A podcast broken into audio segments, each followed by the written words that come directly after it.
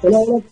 Ya estamos comenzando este día de hoy, eh, lunes 3 de agosto, sí, ya partió agosto con todo.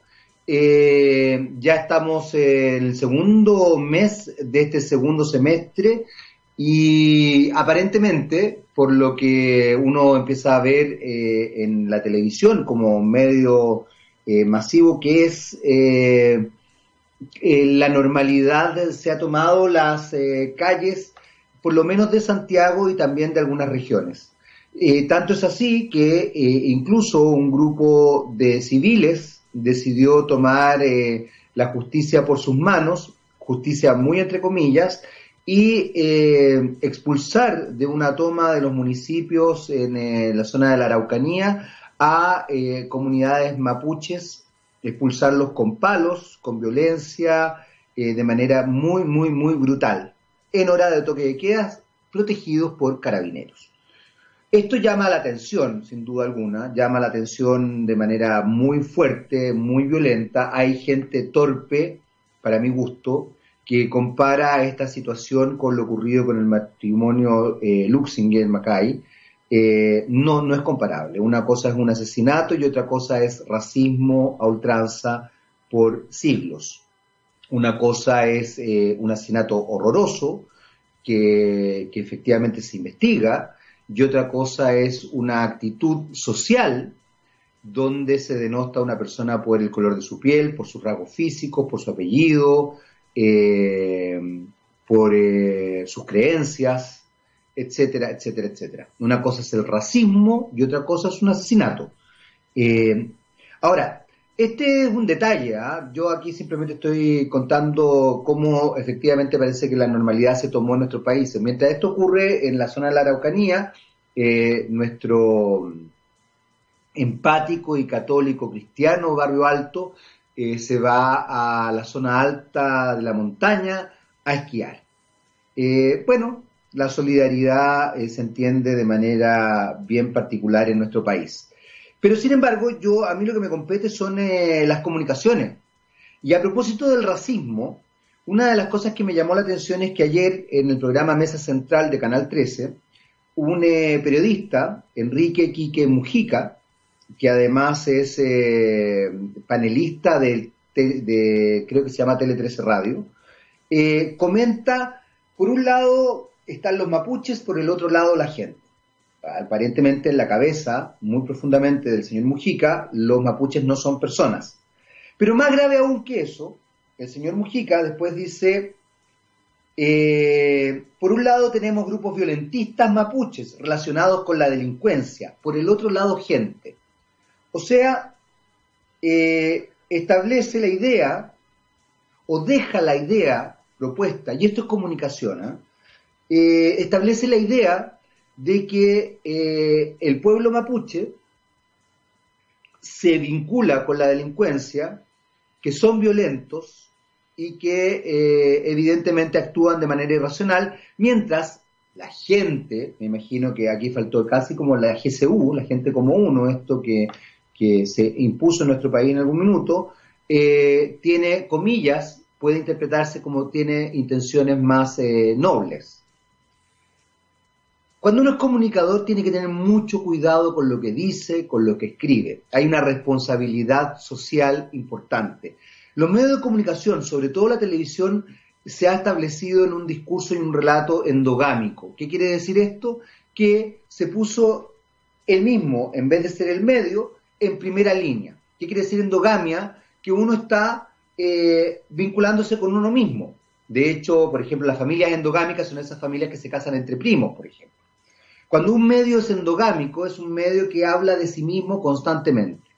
Entonces, es más importante, probablemente en la cabeza del señor Mujica, que está metido en un medio endogámico como la televisión, eh, ser él el foco de atención y no la noticia. Y desde ahí, probablemente, probablemente, yo estoy todo esto en supuesto, eh, él no tiene conciencia de lo que dice cuando eh, establece la idea de que el pueblo mapuche es violento y se asocia a la delincuencia, mientras el resto es gente, sin ningún otro calificativo. Las comunicaciones son delicadas, muchachos. de hecho es una ciencia social que se revisa y que se pone eh, un eh, foco y una mirada específica en cómo se va desarrollando. Tenemos que tener cuidado en las comunicaciones porque además nunca sabemos realmente cómo llega el mensaje al receptor. Yo espero, por ejemplo, que se haya entendido lo que estoy diciendo en este minuto. Eh, quizás algunos no lo, no lo entendieron y otros quizás no lo quieren entender tampoco. Vamos con algo de música porque ya se vienen nuestros invitados del día de hoy. Tenemos dos invitados del día de hoy, como ha sido la costumbre este último tiempo, y vamos con el gran grupo Queen. Eh, sí, ahí con Queen, con, eh, en, la voz de Freddie Mercury, Another One Bites to Dust. Muy bien, ya estamos de vuelta. Ese era Queen con Another One Bites Dust. Eh, y ya está con nosotros nuestro invitado del día de hoy. Él es Matías Barahona de Multivende, una herramienta web de ventas. Eh, Matías, ¿cómo estás? Bienvenido. muchas, muchas, gracias, por la invitación. Al contrario, gracias a ti por estar acá con nosotros. Eh, mencionaba al principio del, programa lo, lo, complejo que es, bueno, todo lo que está pasando y lo complejo que son las comunicaciones a raíz de, los dichos de un eh, periodista el día de ayer en el programa Mesa Central. Y, justamente pensaba, y por qué lo asocio con lo que, con lo que quiero, quiero que hablemos contigo hoy día, eh, porque eh, las, las ventas en general en nuestro país tienen un componente importante y el consumidor tiene un componente importante emocional. y muchas veces eh, el, mundo virtual desvincula emocionalmente eh, y establece otra forma de, comportamiento por parte del consumidor y otra forma de comportamiento de las ventas. ¿Cómo ha sido para ustedes en Multivende eh, desarrollar esta, esta idea cuando tenemos en general un, consumidor vinculado más a lo emocional, a lo, a lo, a lo cultural emocional? somos una sociedad de consumo que construye identidad en el consumo. Entonces, eh, necesitamos como de ir a ver, tocar, que nos vean, que nos gusta que nos vean. Bueno, todas las redes sociales tienen que ver con eso, con, exponerse, como con estar en vitrina. ¿Cómo ha sido para ustedes esto? Porque efectivamente es entender al consumidor desde otra perspectiva. Así es. Bueno, primero que todo, los comportamientos de consumo van cambiando en el tiempo. Eh, y cambian, y, y cambian a una velocidad que nos obliga a todos los que ofrecemos algo a estar siempre un poco como viendo qué va a pasar con el consumidor. ¿ya? Eh, y eso en, el caso del e-commerce se ve mucho. ¿ya? Hay componentes que no se pueden eliminar, pero hay componentes que sigan cambiando. ¿ya? Una cosa que ustedes pueden ver cuando en tiempo normal, hoy día estamos todos medio encerrados, yo vivo en Providencia, uno en tiempos normales cuando va caminando en la calle y ve a la gente que está muchas veces comprando, va mirando el teléfono, no va mirando las vitrinas.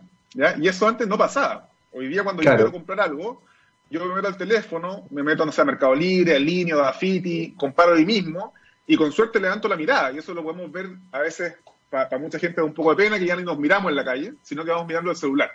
Entonces, ha habido un movimiento, un cambio en, el, consumidor que, que, tiene varios aspectos. Uno de ellos que buscamos en nuestros bolsillos, en el teléfono. Yo ahora, no sé, pues, cuando yo era chico, quizás yo le preguntaba a alguien conocido, mira, uno que era futbolero, le preguntaba dónde se había comprado los zapatos. Hoy día yo googleo, mejores 10 zapatos de fútbol para, no sé, las pichangas, no tengo idea. Y eso yo lo googleo, eso lo hago en mi teléfono hoy día. Eso, eso es una cosa bien importante. Hay un aspecto emocional que no se puede eliminar, pero que en el caso del e-commerce se transforma en la experiencia de compra. ¿ya? hoy día soy mucho más infiel en Internet con las marcas, ¿ya? Si, si me venden un poco más barato en otro lado o con mejor fecha de entrega, me cambio de página nomás y compro la página al lado. Pero lo que sí me siento mal, me enojo y, siento una emoción negativa cuando, por ejemplo, me dicen que el producto va a llegar mañana y llega pasado mañana, o va a llegar justo para el cumpleaños que tengo el viernes y llegó el lunes y no me sirve de nada y no compro más ahí. Y, ahí tienes mucha razón tú con la, con la emocionalidad de cuando yo espero algo, tengo una expectativa, y el e-commerce no lo cumple, ya sea por el despacho, porque no me llegó lo que me prometieron, no me llegó en la fecha que me prometieron, o no es lo mismo que yo pensaba, me genera una emoción negativa que probablemente me impida comprar de nuevo en ese lugar o a esa tienda. Así lo relaciono con lo que me dices tú. Me, me, me, hace mucho, mucho sentido, pero quiero, quiero seguir justamente con eso porque creo que los comportamientos de compra, los comportamientos del, del consumidor y el e-commerce, y probablemente también todo lo vinculado al marketing digital, eh, establece hoy día, a raíz de la pandemia y a raíz del estallido social, ¿y por qué menciono el estallido social? Porque fíjate que el otro día, justamente conversando con, con, amigos, eh, me, me, di cuenta que hay un porcentaje importante de la sociedad que, que, la conducta, la conducta eh, social, cívica, digamos, del funcionamiento, cambia a partir de octubre. De hecho, eh, nosotros y el gobierno y, nuestros senadores y diputados están muy preocupados de eh, la crisis económica a partir de la pandemia, pero esta crisis económica la verdad es que viene desde octubre del 2019. la cantidad de gente que bajaron sus ventas, por ejemplo, la cantidad de,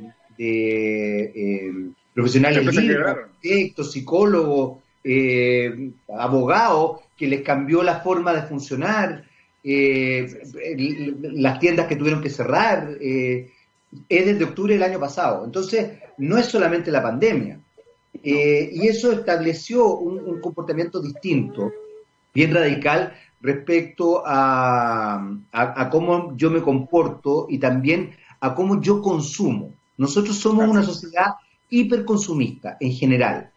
Eh, y, pongo énfasis en ese hiperconsumismo, porque muchas veces tú escucháis, y probablemente a ti te debe pasar, Matías, que la gente consume eh, aunque no lo necesite, por, por, las modas, justamente por el marketing, la publicidad, etcétera, etcétera, porque se crea identidad a partir del consumo. Pero eso hoy día cambia, hoy día cambia radicalmente. Eh, hay gente que, por ejemplo, tú mencionabas el tema del fútbol, me parece súper bueno el ejemplo, porque hoy día, por ejemplo, una persona no sé si estaría dispuesta, producto también de sus ganancias, hay gente que está ganando el 50% menos de lo que ganaba antes, a comprarse unas nuevas zapatillas de o a observar no sé qué cosa. Mi hijo, que es un fanático de la NBA, me contaba, por ejemplo, toda la NBA está encerrada, entonces puede, eh, puede jugar y puede jugar sin mascarilla ni nada porque están encerrados, están encerrados en un lugar, no salen de ese lugar.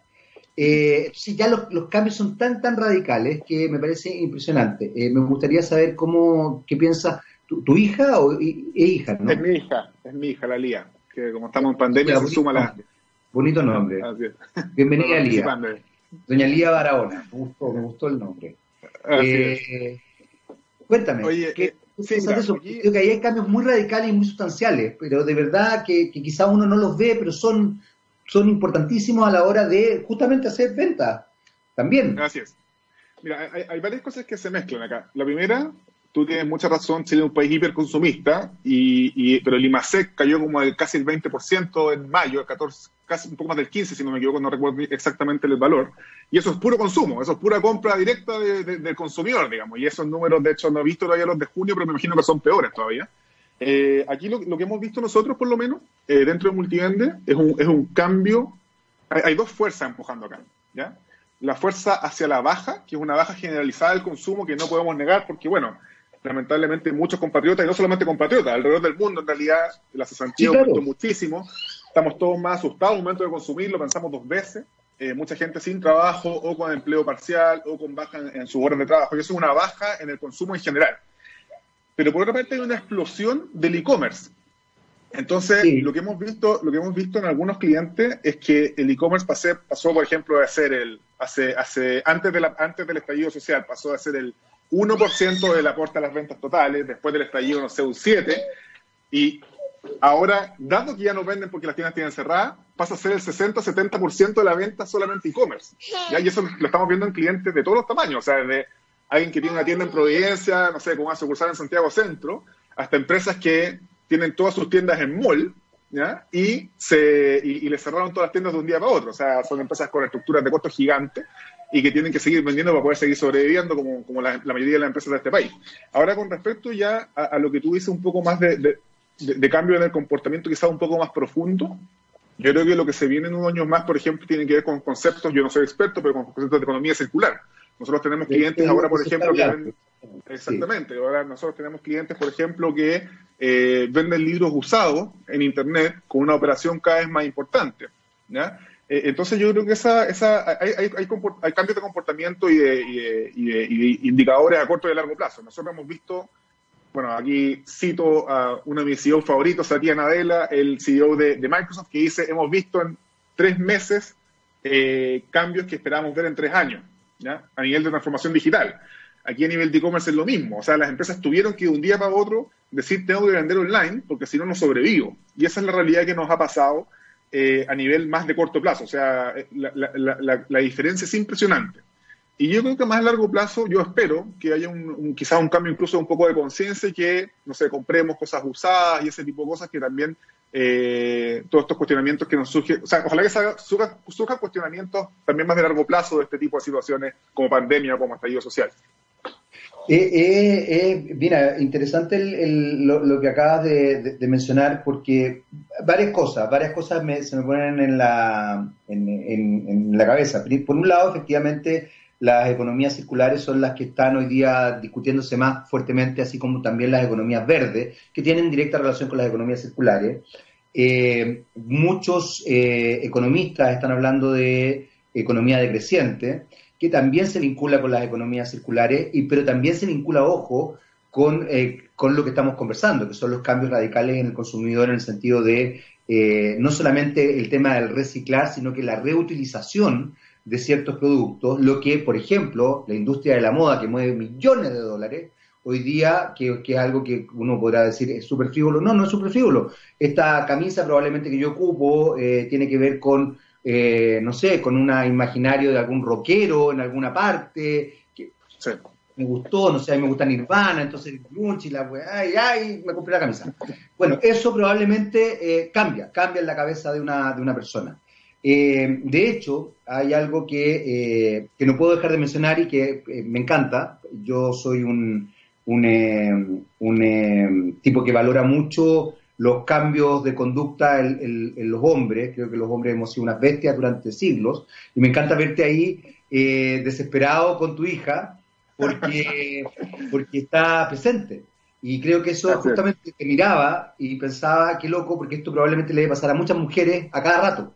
Eh, a cada rato mujeres que cuando se toma una decisión en el off office, o sea, después de la oficina, o en el club de Toby, que ya no están, o en el camarín, eh, ellas están tratando de, no sé, con la guagua, dándole una mamadera, yendo no sé qué, y además tomando una decisión. Entonces pensaba, mientras te veía y también te escuchaba, eh, todo lo que está cambiando, todo lo que está cambiando. tú eres bastante joven, me imagino, Matías. Si me dices que tienes 60 años, pues vas a estar muy bien, ¿no? Tengo 33. 33, muy bien. Eh, claro, eres un tipo bastante joven. Entonces, desde ese punto de vista, evidentemente uno, se imagina que hay una, eh, como dice mi hija, una deconstrucción real y, una, empatía real a, estos cambios. Eh, desde ese punto de vista, eh, hay cosas que van a afectar la, venta y que yo también pensaba la otra vez, porque nosotros hablamos mucho, por ejemplo, del sueldo mínimo, pero no hablamos del costo de vida. Chile es un país caro súper caro. La, la, la, burbuja inmobiliaria, o sea, en Chile tener un departamento de 18 metros cuadrados te cuesta como 80 millones de pesos dependiendo del barrio, es una cosa ridícula. Con, además con tabiquería, o sea, no sé, pues vaya al baño y se escucha en todo el edificio. De verdad es ridículo, es ridículo. Es como una cuestión Sin embargo, así, así funcionamos. Es un país carísimo, es más caro que Londres, que Inglaterra, es más caro que Francia, eh, es, más, fácil conseguirse un estudio en el distrito 16, que es el barrio más caro de París, que eh, un departamento en, Las Condes, en Barnechea o, en Providencia o Ñuñoa. Entonces, de verdad, es, es y, con sueldo muchísimo más bajo, muchísimo más bajo. Entonces, yo creo que todo eso va cambiando. ¿Cómo, cómo, cómo ustedes en Multivende van enfrentando esto? Porque, por otro lado, nuestra economía sigue siendo lineal, más allá del cambio circular, y en ese sentido me, hace, me, hace, me es muy claro lo que tú acabas de mencionar, eh, pero, pero tenemos que seguir funcionando en la venta, de alguna manera, por último, no sé, capaz que la venta termine siendo trueque, no tengo idea para dónde va a ir esta cuestión, de verdad, sorprenderse. Pero ¿cómo se va gestando esto? ¿Cómo, ¿Cómo lo están viendo ustedes? ¿Cómo lo están visualizando? Mira, hoy día, eh, nosotros hoy día lo que hacemos para ayudar, para ayudar a nuestros clientes a vender más es que lo, lo, exponemos a la mayor cantidad de canales posible. Es decir, hoy día un cliente nuestro eh, que vende en su página web contrata multivende y puede empezar a vender en Mercado Libre, en línea, en Dafiti, en Ripley, en Falabella, en París, en forma integrada. ¿ya? ya. El stock, integrar el producto, etc. Entonces hoy día Multivende es una, una, es una plataforma más bien de administración de catálogo, ventas, órdenes, etcétera, y el valor agregado está ahí. Yo creo que los que tienen más desafío en esta área son empresas que, por ejemplo, hacen marketing digital, que nosotros no hacemos, pero tenemos muchos partners que lo hacen, en donde ellos tienen que ser muy rápidos para detectar cómo está cambiando la gente al momento de decidir comprar. ¿ya? Y yo creo que, por ejemplo, hoy día cada vez va a ser más eh, gris la línea entre si le muestro, no sé, ya lo es ya, el paquete de pañales la oferta a la mujer o al hombre, ese tipo de cosas debería ser, dejar probablemente a empezar a pesar cada vez menos, ¿ya? Eh, y van a, aparecer, otras cosas que, van a hacer que una persona compre por más, más, o menos un cierto producto, pero yo creo que poco a poco esto va a ir apareciendo, incluso en la forma en que hacemos marketing, ¿ya? Y esto ya, ya ha ido pasando hace mucho tiempo, eh, y yo creo que va a ser cada vez más marcado, no, no tengo ninguna, ninguna duda de eso, especialmente ahora eh, relacionando con la pandemia, yo he tenido la suerte de poder estar encerrado desde marzo, y la verdad es que eh, todos mis amigos y conocidos que están encerrados, eh, todos hemos tenido que, bueno, yo, yo, lo hacía desde antes, pero cada vez más meternos todos, las, todos con todo. Digamos, mi señora trabaja al igual que yo, trabaja más que yo muchas veces. Eh, yo también trabajo mucho y la liga está acá y tenemos que hacernos cargo los dos de ella. ¿ya? Y eso va a empezar a pasar cada vez más. Eh, yo, yo, creo que a los que más les va a impactar eso es a la gente que diseña los productos, primero que todo, y la gente que los marketea. Yo creo que ellos van a estar súper, súper, súper con un desafío bien grande de estar intentando ver hacia dónde va la, tendencia y, y, lo más rápido posible y lo más y, y, lo mejor posible para poder entender estos cambios de, en, en, en, todo lo que nos pasa, en, las relaciones de pareja, de familia, en el rol de cada uno de nosotros dentro de la casa, y eso está pasando, bueno, hace mucho rato ya, pero ahora yo creo que se aceleró un montón. Eso, ese es el desafío. Qué, qué interesante lo que estáis diciendo, Matías, porque eh, una de las sensaciones que yo tengo, bueno, yo trabajo hace muchos años en, en medios, es que, es que por lo menos a los medios y, a la publicidad en general y al marketing le ha costado hacer ese cambio. Eh, eh, como que, como que se, se, empeña en mantener un relato eh, vinculado, de hecho hay, un, hay una suerte de romanticismo con los 80 y con los 90 que a mí me impresiona, más allá de que encuentro que son épocas súper choras e interesantes de nuestro país. Los 80 son alucinantes, la movida, la movida cultural fue realmente impresionante en Chile y en Latinoamérica. Pero, pero me, impacta como, como está, o sea, de hecho tú hoy día ves la televisión y probablemente para abaratar costos han retomado teleseries y programas antiguos eh, y, no se dan cuenta que eso tiene un impacto cultural en la mayoría de la, de la sociedad bien importante que es seguir romantizando una época sin ver los cambios que tú estás mencionando. Multivende, ¿cómo funciona? ¿Cómo funciona? Vamos, vamos ya más a lo, a lo específico. ¿Cómo, está, ¿Cómo, se establece Multivende? Mira, Multivende eh, es una plataforma en la nube. O sea, tú puedes entrar a www.multivende.com y crearte una cuenta, así para hacerlo bien concreto. Y ahí nuestros clientes que son empresas, ¿ya? De distintos tamaños, eh, que quieren vender online, en vez de hacerlo en Mercado Libre, en línea, en Dafiti, en su Shopify, en sus distintas páginas, ellos se meten a Multivende, conectan a estas páginas y gestionan todo desde ahí. Entonces, los clientes que tenemos nosotros, que normalmente vendían en un canal y pasan, pasan a vender en tres, cuatro, cinco canales, eh, ven un aumento importante en sus ventas y además mantienen todo todo ordenado. ¿ya? Esa, esa, es la gran gracia multivente. Hoy día ya tenemos más de 160 clientes en tres países. Eh, hemos tenido un crecimiento los últimos, consistente en los últimos tres años, casi cuatro años ya, pero la pandemia la verdad es que ha acelerado bastante las cosas. Entonces, eso es lo que hoy día hace Multivende para ayudar a sus clientes y ese es el valor que agrega. De alguna manera, entonces, para ver si entiendo bien y a ver si la gente también... es como que, como que de alguna manera viralizan al cliente. O sea, el cliente se mete a www.multivende.com eh, se, establece en esta, en esta, en esta plataforma, digamos, y, y de alguna manera viraliza, se viraliza su producto de manera más, más amplia que si estuviera en un solo, en una sola página. Así es, pero aquí un, comentario importante es que el comprador final no entra a multivende.com a comprar, no sabe que existe. Entra a Mercado Libre, a Falabella, a Ripley, a París, y atrás está Multivende publicando los productos. Así es, B2B. es B2B. Entonces el cliente, en vez de estar, el, nuestro cliente, en vez de tener seis pantallas abiertas con cada una de las plataformas, tiene una pantalla abierta que es multivende.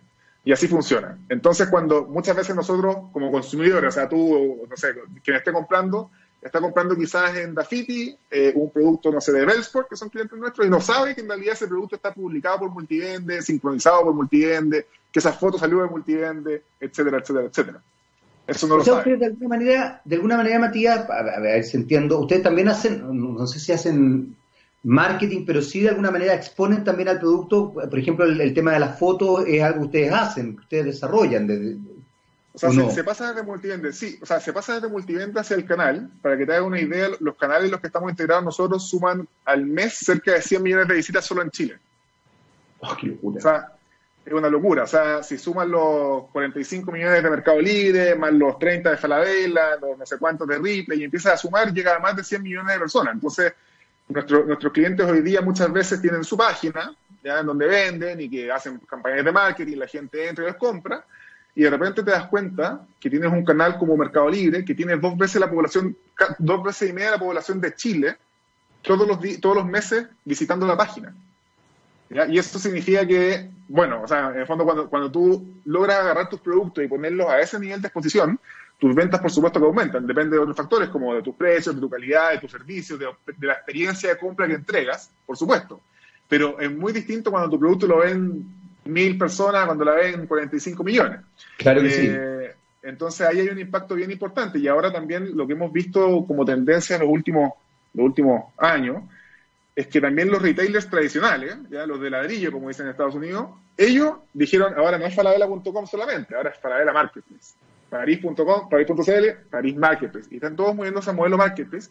Lo que, lo que a mí me gusta, porque al final lo, que permite es que de cierta forma empareja la cancha y le permite a una empresa quizás mediana, que no tenía mucha presencia online, apalancarse de estos grandes y vender ahí también. Por supuesto que hay una comisión entre medio, tiene que hacer negocio para todo, pero esa, ese, el, el, el, Falabella y Riley y todos ellos cobran comisión por hacer esto, pero en el fondo creo que da una oportunidad tremenda para tener vitrinas con millones y millones y millones de personas viendo todo el día.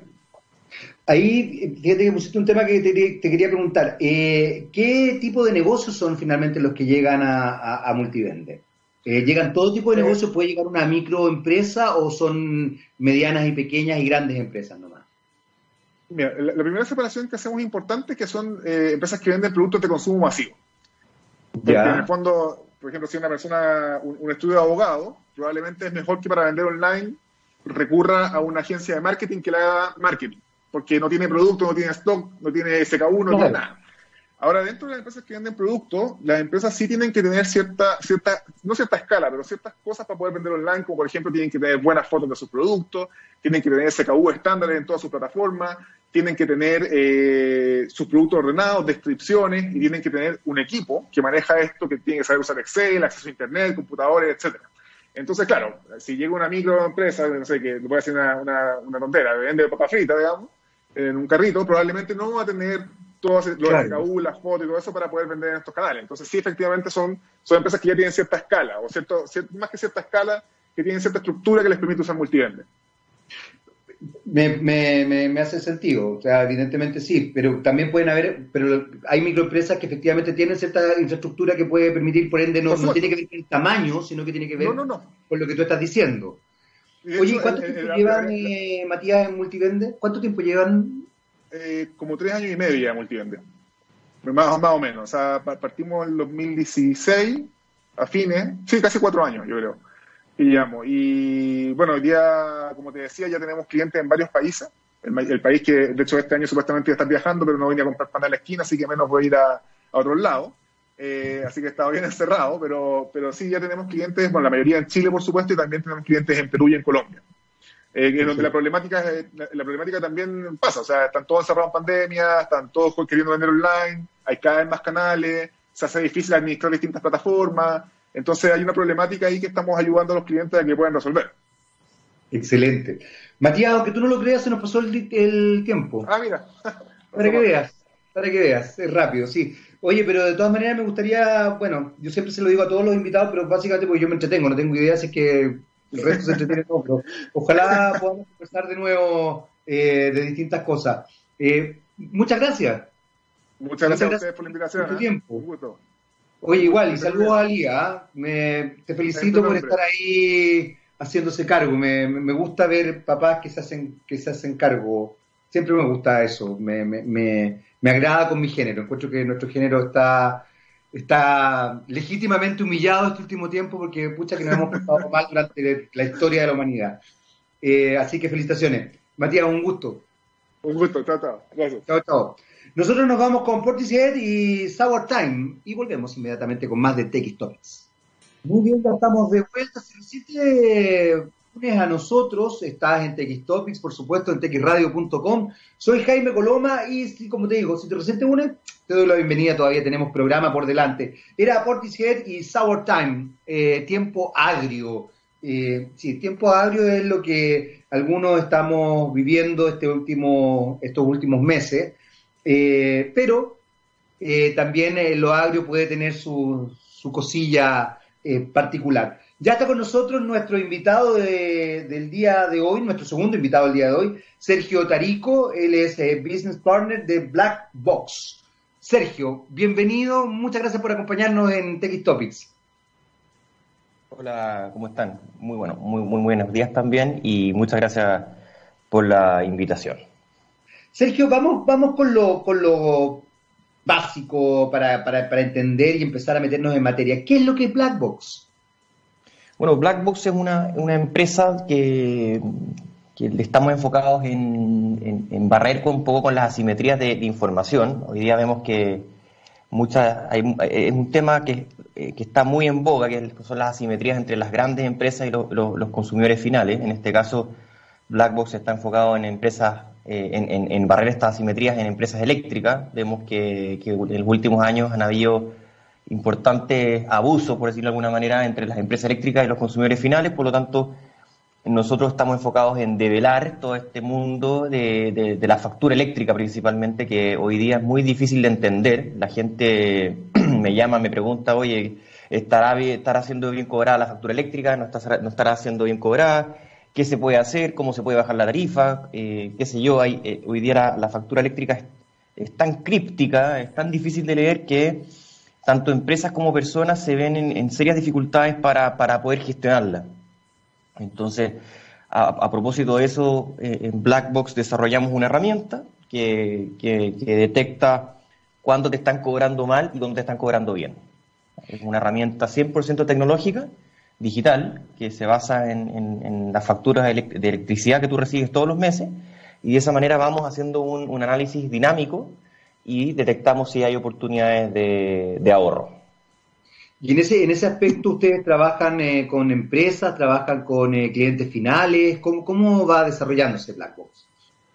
Sí, hoy día estamos enfocados netamente en empresas, eh, principalmente empresas pymes, pequeña y mediana empresa, tenemos algunos clientes grandes también, pero, pero nuestro, nuestro foco son las empresas pequeñas. Eh, para que te hagas una idea, son empresas que facturan, o sea, que pagan en electricidad alrededor de mínimo 500 eh, mil pesos, un millón al mes, de ahí para arriba. Y, y, el segmento personas, si bien es un segmento bien interesante, estamos desarrollando también algunas, estamos desarrollando todavía una herramienta para, poder atender a, ese mercado residencial, pero por ahora estamos enfocados 100% en empresas. Ahora, llama la atención porque tú mencionabas el, cobro desmedido de, de, las tarifas y me acordé del caso de una, de hecho, de una comunicadora, una chef, eh, que publica en redes sociales, publica la, cuenta, digamos, y fue de 350 mil pesos. Eh, entonces no se aleja mucho de lo que pasa en una residencia hoy día privada eh, de lo que ocurre con, eh, con las empresas. Eh, ¿Hay alguna idea de por qué está este, este cobro desmedido, más allá de, de que la energía debería ser un, un, bien básico, digamos, es, es, considerado un bien básico, pero, pero está en manos de privados? ¿Hay alguna idea de por qué ocurre esto? Sí, para que te hagas una idea, en, términos de números, el 2019 aumentó alrededor de un 40% los reclamos por cobros indebidos hacia las distribuidoras eléctricas. Esto es un fenómeno bien transversal que no solamente eh, está asociado al tema eléctrico, sino en el gas, en el agua, en la luz. O sea, en todos vemos que hay problemas de cobro. Ahora, puntualmente por la pandemia, esto se ha visto agravado, porque lógicamente lo, hay un problema de tecnología, ¿cierto? O sea, todavía tiene que, tiene que ir un señor a medirte la medirte el, medidor, hacer el registro del medidor es una persona física la que va, en muchos casos, en la mayoría de los casos, y por, por la pandemia obviamente estas personas se han visto impedidas de ir y por lo mismo se han visto eh, perjudicadas las cuentas eléctricas. Finalmente lo que te están cobrando en los últimos tres meses es un promedio y ahora nos estamos poniendo al día con, con esos, con esas, con esos, eh, con esas cuentas que estaban ahí rezagadas y eh, ha habido mucha confusión porque tú recibes una cuenta eléctrica que es súper difícil de leer hoy día, donde la distribuidora eléctrica te está cobrando en cuotas lo que te debería haber cobrado los meses anteriores, ¿ya? Eh, básicamente, si tú tenías que pagar 100 todos los meses, pagaste 30 y ahora te están cobrando la diferencia. Y esa diferencia cuando es muy grande, o sea, partimos la base que es grande, ¿cierto? Porque son tres meses donde te cobraron mucho menos de lo que tenían que cobrar, te lo están repartiendo en cuotas, en cinco cuotas, en cinco cuotas, perdón. Entonces, efectivamente, es bien complejo la lectura de la, de la cuenta actual. Pero esto es un problema que lleva años, ¿ya? O sea, vemos, nosotros tenemos clientes que, que les, hemos, hemos ayudado a recuperar eh, platas que le debía la distribuidora eléctrica hace mucho tiempo. Tenemos un cliente, que le acabamos un cliente pequeño, una, una pequeña pyme, que le devolvieron casi 18 millones de pesos eh, por cuentas eh, que no correspondían de 5 años hacia atrás. Por lo tanto, uno dice, bueno, ¿por qué se debe esto? ¿Ya? Y, yo no creo que sea una, no es, algo de mala fe de las empresas eléctricas, simplemente que son empresas que tienen poca tecnología, están mal organizadas a nivel de operación, como te digo, las, personas que tienen que ir a hacer todas las lecturas a tu, casa o a tu empresa no van, y, esto no es solamente con la pandemia, esto ha ocurrido siempre. No hay, imagínate tener un ejército de gente leyendo millones y millones de, medidores eléctricos en toda la ciudad, es imposible operacionalmente, o sea, siempre van a haber errores. Ahora, esto se soluciona con la tecnología. Si todos tuviéramos medidores inteligentes, probablemente esto no estaría ocurriendo, pero la estrategia que, implementaron las empresas fue equivocada porque le trataron del año pasado, no sé si te acuerdas, el tema de hecho, justamente, se generó un escándalo con el tema de los medidores inteligentes, bastante complejo, y la gente finalmente se negó a, que se pusiera medidores inteligentes. Claro, sí, nos negamos todo eh, como sociedad, digamos, porque claramente nos querían cargar el costo del medidor inteligente a los usuarios y siendo que esto tenía que ser algo, algo compartido, ¿cierto? Hubo mala comunicación, para variar las eléctricas se equivocaron ahí, eh, basta con ver las campañas de algunas empresas años atrás, Hidroaicén entre ellas, en el fondo han tenido muy mal manejo comunicacional porque si esto lo hubieran dicho, oye, vamos a tener más transparencia, vamos a cobrar de forma correcta, todo lo que nos permite el medidor inteligente que es súper potente. Imagínate que en Inglaterra eh, la mayoría de las casas tienen medidores inteligentes y con eso pueden gestionar su energía minuto a minuto. O sea, tú te puedes meter en el celular y puedes ver cuánto estás consumiendo ahora, cuánto llevas consumido en el mes. No tienes que esperar a que la factura llegue a fin de mes. Y, esta mayor eh, disponibilidad tecnológica también te permite no solamente gestionar, sino que aparecen un montón de empresas como Blackbox que te ayudan a gestionar tu energía de forma más inteligente. O sea, en, en Europa tú te puedes cambiar de, suministrador de energía. No, no, solamente depende de uno, no hay solamente un Enel o un CGE o el que sea, sino que tú puedes ir cambiando de distribuidor dependiendo del precio que te ofrece. Entonces aparecen un montón de, de oportunidades desde el punto de vista del mercado que hoy día no tenemos en Chile porque hay una barrera tecnológica. ¿Es, un poco lo que ¿Hay una barrera tecnológica, Sergio, o hay también hay un, un, tema de negocio que no, no, permite efectivamente una competencia más, más clara en un país que se autodefine como hiperliberal, pero nos empezamos a dar cuenta de a poquito que, que los monopolios en nuestro país existen más de lo que nos ve, incluso en los medios. Eh, ¿Es real eso o es más bien palabra de O sea, la tecnología finalmente lo, eh, va a ser el driver de todos los cambios regulatorios. O sea, cuando tú, cuando el mercado se da cuenta que, cuando se da cuenta el mercado que aparecen empresas pequeñas de tecnología que empiezan por, por, el lado del mercado, por el lado del cliente final, a meter tecnología, el mercado va a tener que cambiar. O sea, yo no creo que el mercado, la regulación del mercado va a cambiar porque sí, porque tenemos buenos diputados, buenos congresistas, eso no creo que ocurra, sino que principalmente el, el driver, como se dice en la jerga común, es que eh, a medida que metemos e incorporamos mayor tecnología al cliente final, va a haber un cambio regulatorio necesario. Hoy día se está haciendo una modificación a la ley de distribución importante que va a permitir mayor flexibilización a la hora por el lado del consumidor. O sea, deberíamos estar apuntando a uno, en, un, periodo de 5 a 10 años a tener un modelo más parecido al europeo, donde nosotros podamos elegir como cliente final quién nos suministra electricidad. Y, eh, la distribuidora eléctrica, por ejemplo, simplemente va a ser el que tiene, el que es dueño de los fierros, el que es dueño del transformador, el que es dueño de la línea eléctrica, pero finalmente el que te suministra la energía, o sea, el que la genera, no es la distribuidora, y tú vas a poder elegir quién te suministra la energía, finalmente.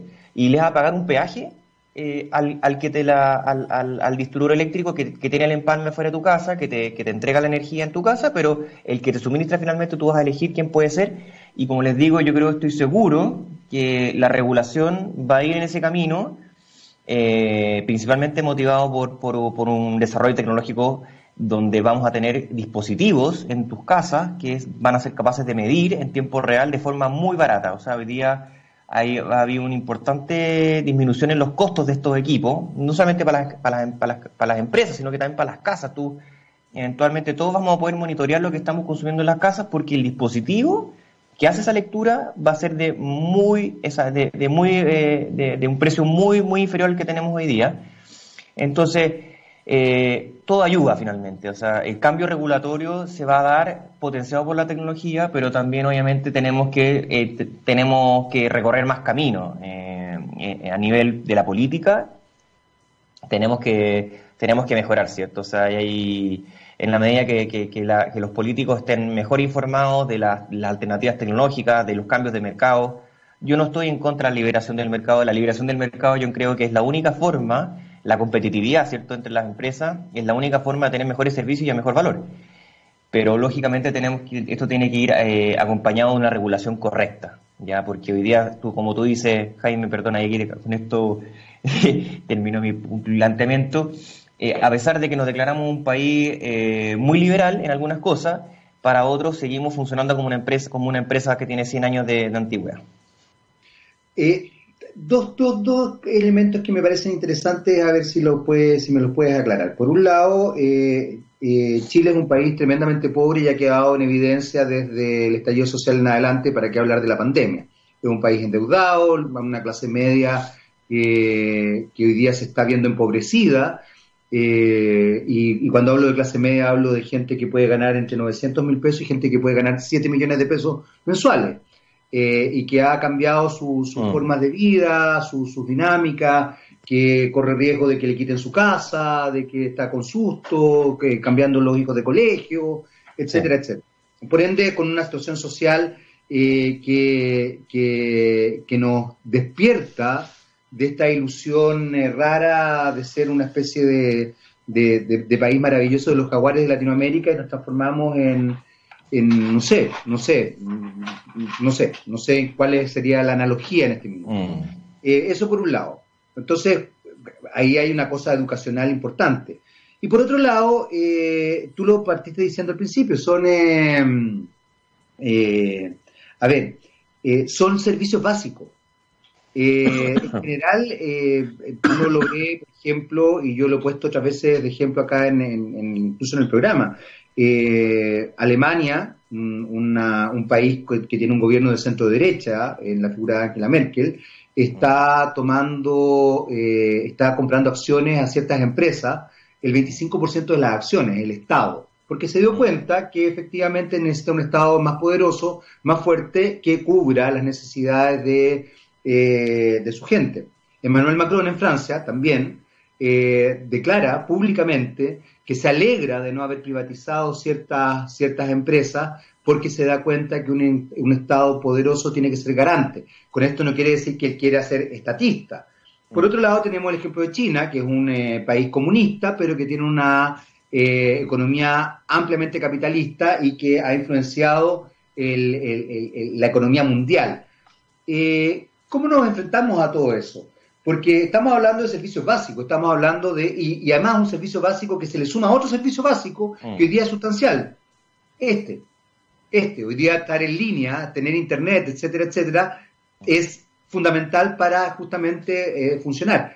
¿Cómo, ¿Cómo se empieza a establecer en la cabeza de, los empresarios, de pronto incluso de, ustedes también en Black Box, mm, mm. estas realidades que se empiezan a, presentar de manera tan evidente que son bastante eh, complejas, en definitiva, y que, requieren, que establecen cambios además sociales, culturales, eh, comerciales, muy, muy potentes. Sí, es un desafío, es un desafío importante. Eh, bueno, es, muy buena la recopilación que tú hiciste del resto de los países de Europa. Eh, básicamente son países, los, países de referencia son, bueno, como Alemania, que es un país muy bien administrado, pero tú en Alemania, por ejemplo, el, costo de energía es muy superior al que tenemos hoy día en Chile. Pero también la gente gana mucho más de lo que gana en Chile. Yo tengo muchas familias en distintas partes de Alemania y en puestos muy buenos y algo cacho por, por el lado afectivo, digamos.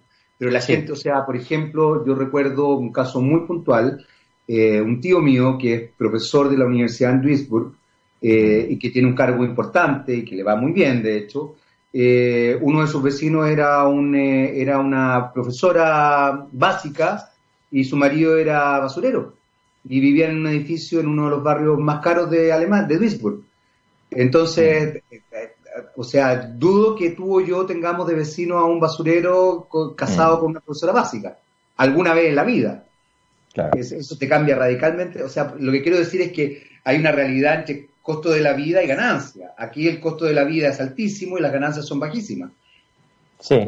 No, bueno, ahí, eh, el otro día leía un, artículo de un filósofo que justamente hacía la comparación, eh, y esto saliendo un poco del tema, pero sigue siendo entretenido, eh, hacía la comparación de un conductor de, bus en India con un conductor de bus en Suecia. Entonces decía, ¿por qué eh, si los mismos, los, los, los, dos conductores son similares, manejan la misma cantidad de horas, eh, tienen el mismo nivel de servicio, o sea, es muy, ¿por qué tiene, es, tan, alta la brecha salarial?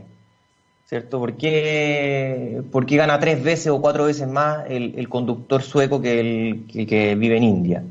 y eso principalmente está, eso está eh, totalmente indexado a, los ingresos de los demás, ¿cierto? En la manera que los demás tengan mejores ingresos, eh, en la, economía tenga, tenga mejores ingresos, eh, eso se produce como un chorreo, ¿cierto? Una, una, una, una difusión del, del, ingreso medio hacia los, hacia los niveles más bajos y se genera, por lo tanto, una, un, ingreso medio más, más parejo entre todos los estratos socioeconómicos. Pero eso no ocurre en nuestro país, pues, Sergio. Eso no ocurrió en nuestro país. Fortunas mundiales. Tenemos, tenemos empresas, o sea, la familia Luxit, la familia Mate, nuestro presidente, aparecen en, la, en, la, revista Forbes como de las fortunas mundiales, ni siquiera chilenas, mundiales.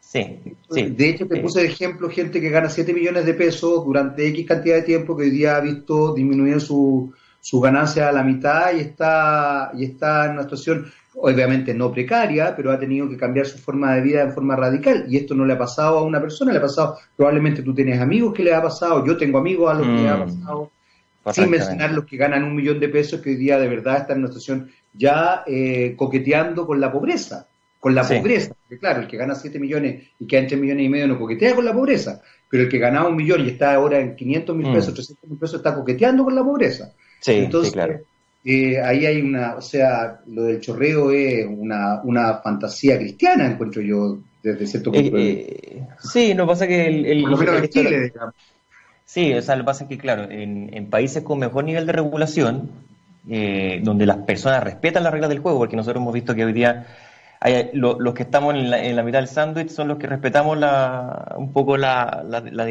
la, regla del juego, ¿cierto? Los que guardan la cuarentena, los que pagan sus impuestos, en el fondo tenemos una masa de gente muy grande, que es la clase media, que, que, ha crecido mucho en los últimos 20 años, pero que claramente la brecha, como dice Margaret Thatcher, eh, pasó a esto a esto, ¿cierto? Hay mayor brecha, hay menor pobreza, pero hay mayor brecha eh, eh, entre los ingresos medios de, de los distintos, de, de, los tratos bajos, los tratos ricos, ¿cierto?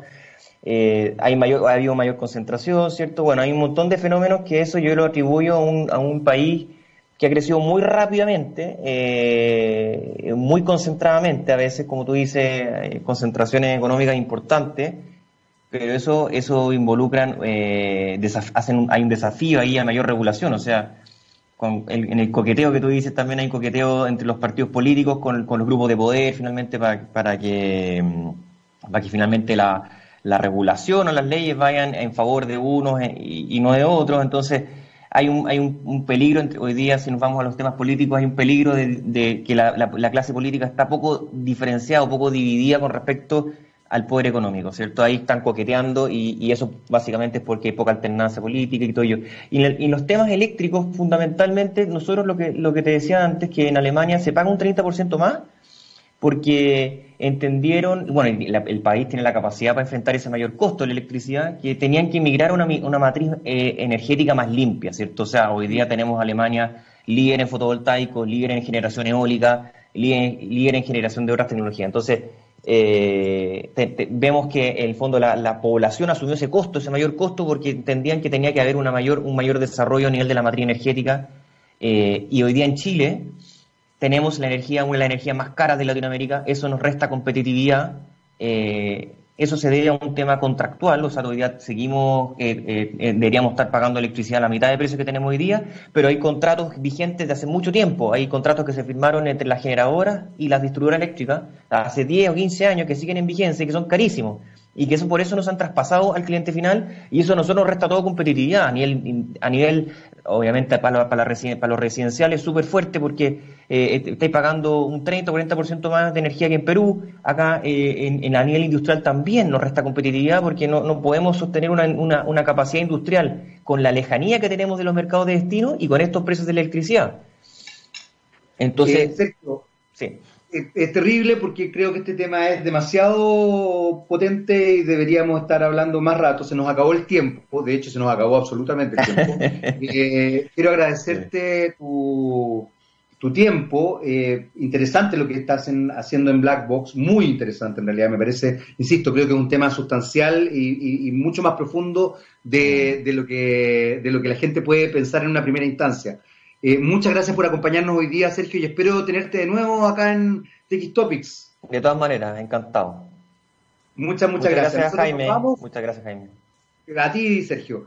Nosotros nos vamos con eh, The Libertines y Can't Stand Me Now. Y ya se viene, por supuesto, nuestro rockstar, don Gabriel León. Chao, chao. Hasta el miércoles.